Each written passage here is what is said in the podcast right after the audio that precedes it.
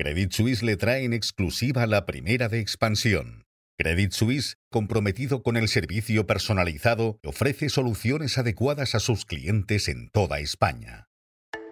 Buenos días. CaixaBank venderá coches de segunda mano a través de una plataforma digital. En un minuto les damos todos los detalles. Además les contamos cuánto costará a Telefónica el ERE que acordó ayer con los sindicatos y nos fijamos en los datos que auguran que 2023 será un año de récord para el turismo en España. Hablamos además de ING, que refuerza su negocio de banca corporativa y de inversión, y de Donald Trump, que ha recurrido su expulsión en Colorado de las primarias republicanas.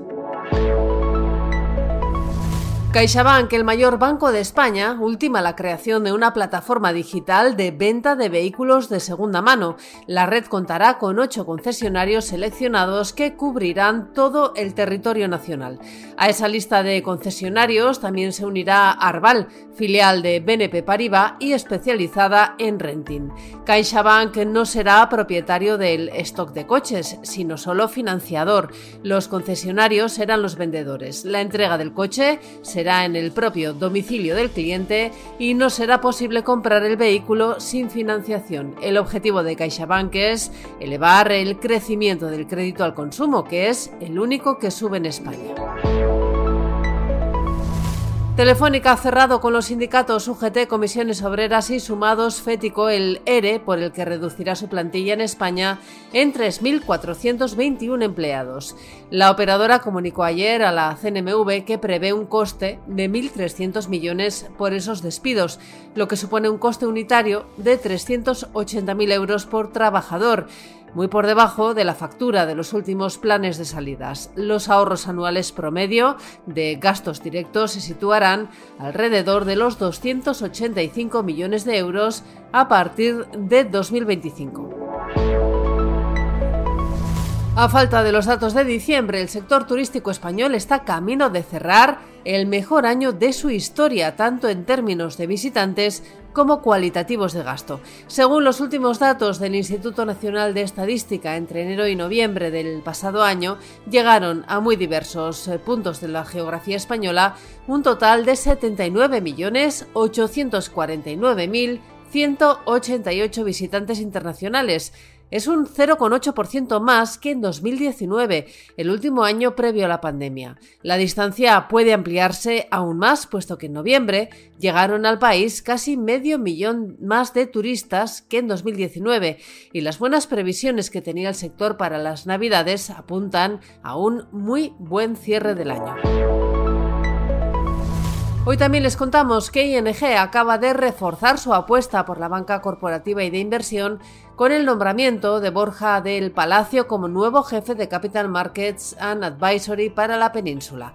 Hablamos también del sector inmobiliario, que espera que en la segunda mitad de este año el negocio se reactive y desde Estados Unidos nos llegan noticias sobre Donald Trump. El expresidente de Estados Unidos ha recurrido la decisión del Tribunal Supremo de Colorado de expulsarlo de las primarias republicanas en ese estado, según publica el diario The Washington Post.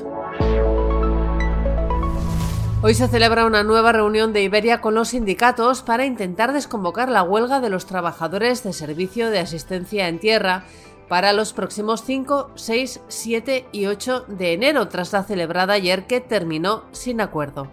Y en el Salón de Plenos del Ayuntamiento de Madrid se celebrará hoy una sesión extraordinaria para reprobar al portavoz de Vox en el consistorio, Javier Ortega Smith, después de que el dirigente ultraderechista lanzara una botella de plástico vacía al concejal de Más Madrid, Eduardo Fernández Rubiño, tras encararse con él en el pleno de diciembre.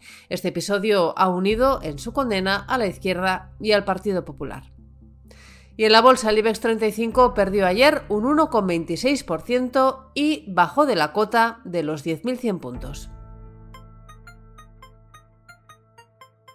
Financial Times se hace eco esta mañana de la decisión de Donald Trump de recurrir su veto a participar en las primarias republicanas en Colorado y nos cuenta también que funcionarios de la Reserva Federal de Estados Unidos advierten de que los tipos de interés podrían mantenerse elevados durante un tiempo. Estos son algunos de los asuntos que van a marcar la actualidad económica, empresarial y financiera de este jueves 4 de enero. Soy Amayor Mechea y han escuchado La Primera de Expansión, un podcast editado por Tamara Vázquez y dirigido por Amparo Polo. Nos pueden seguir de lunes a viernes a través de expansión.com, nuestras redes sociales y las principales plataformas de podcast.